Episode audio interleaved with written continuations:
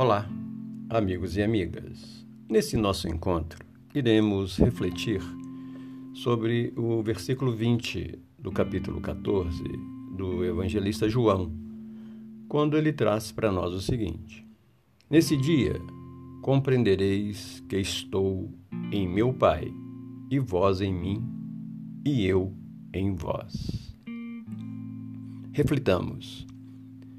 Quando não visualizamos os nossos erros, não admitimos que somos nós que produzimos as nossas dores. Quando não percebemos que nossos inimigos residem em nossa casa mental, apontamos os outros como a causa de nossos desabores. Quando não permitimos mudança no mundo interior, exigimos mudança no mundo exterior.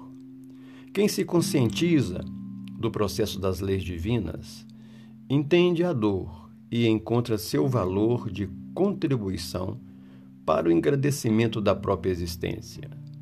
Todas as experiências, positivas ou negativas, nos ensinam algo. Basta estarmos dispostos a aprender.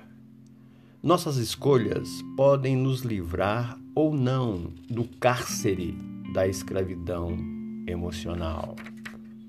A mensagem da inteligência universal é sempre aquela que incentiva a conscientização de nossas potencialidades e dons naturais. Quando despertamos espiritualmente, passamos a entender a dor por outro prisma. A vida é um processo evolutivo no qual todos somos criaturas caminhantes. Precisamos ainda percorrer um longo trajeto para atingir o desenvolvimento total de nossas aptidões inatas. A consciência divina apenas espera nosso despertar, ou seja, que saiamos do sono da inconsciência de nós mesmos. O ser consciente é uma criatura renovada pela experiência interior. Vive na iluminação íntima como uma pessoa comum no seio da coletividade. Seu eixo de sustentação não se encontra fora, mas dentro de si. Dispensou a segurança das expectativas e das idealizações do eu inferior, porque tem a convicção e a estabilidade sublime do eu superior.